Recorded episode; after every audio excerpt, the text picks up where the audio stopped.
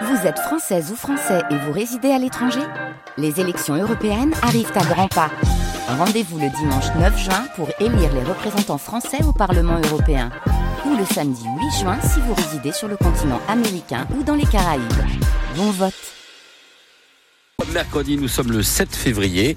France Bleu Lorraine, il est 7h30. Bastien Munch présente le journal. Si on lève le nez aujourd'hui, le ciel sera encore gris, Fred. Si on lève le nez, on risque d'avoir des gouttes dedans, parce qu'il va pleuvoir par intermittence, des averses de temps en temps. Ici ou là, oui, le, le ciel sera effectivement gris toute la journée et nous détaillerons la météo de cette journée de mercredi après votre journal.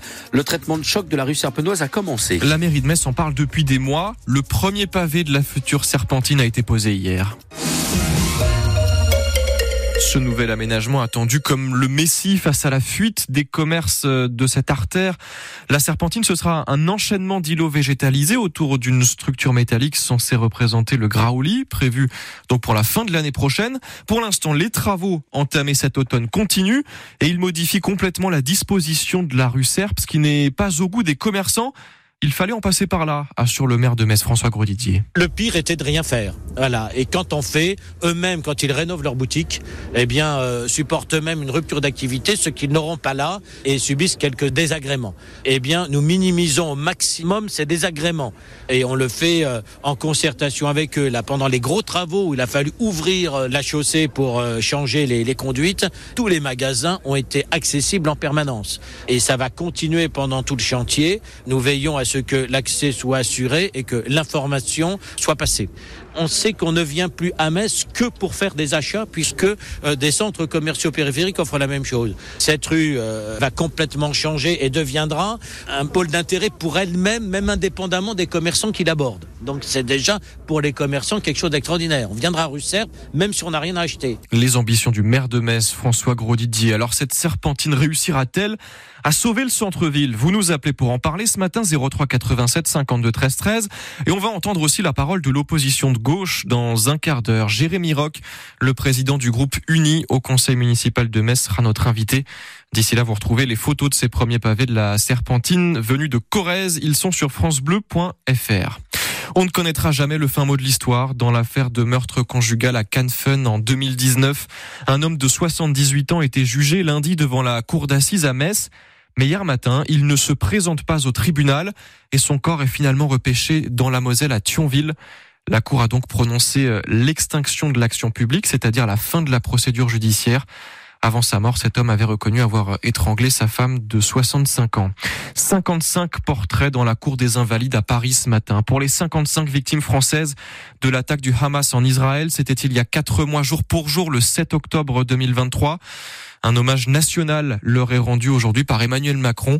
42 citoyens français sont morts lors de cette attaque et trois autres ressortissants sont toujours présumés otages. 300 tracteurs attendus cet après-midi au carrefour de l'Europe. C'est un regain de la mobilisation des agriculteurs. Les JA de la Moselle, les jeunes agriculteurs vont retrouver leurs homologues belges, allemands et luxembourgeois à Schengen pour dénoncer les contraintes européennes.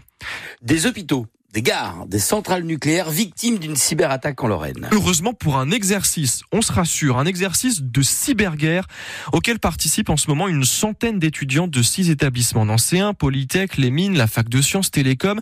C'est la quatrième édition euh, organisée par la base de défense de Nancy et donc le ministère des Armées. On vous fait un peu le pitch de cet exercice. Deux pays fictifs s'affrontent pour en attaquer un troisième.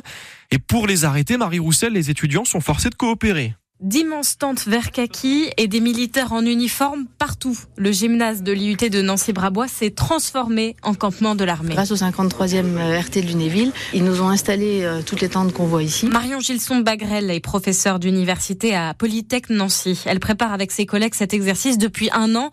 Rien n'est laissé au hasard. Ah bah pour vous dire, aujourd'hui je suis malade, mais je suis venue. Hein. C'est assez amusant de les voir réagir à, à cette situation. On découvre des talents, c'est-à-dire que on peut avoir des équipes qui sont super bons techniquement, vraiment. Hein, on a des étudiants qui ont été très bien formés. Hein, donc, euh, mais une grosse partie aussi de, importante de l'exercice, c'est savoir gérer son groupe. La crise, ici, on la gère calmement pour l'instant. Derrière les écrans, les élèves sont concentrés. Ayoubesh Amali, en cinquième année à Polytech Nancy, s'estime chanceux de participer à cet exercice. C'est un moment phare dans notre, notre cursus, dans notre, notre carrière, parce que c'est quelque chose qui se répète pas deux fois. Et qu'on est content de pouvoir participer parce que c'est une opportunité que ça se présente pas à tout le monde. Quoi. Un grand plus dans le CV de ces étudiants, surtout dans le contexte où les cyberattaques se multiplient. Les exemples de l'ICN Business School ou de Baccarat nous l'ont montré encore récemment en Lorraine. Cet exercice de cyberguerre qui dure donc jusqu'à vendredi. Vendredi, les étudiants pourront d'ailleurs euh, y rencontrer des, de potentiels recruteurs. Vous retrouvez toutes les photos de cet exercice sur francebleu.fr. Les lycéens d'Algrange pourront de nouveau aller au, lycée de Famec euh, en bus. Dès le mois prochain, la ligne de bus directe S04 de Citeline va reprendre.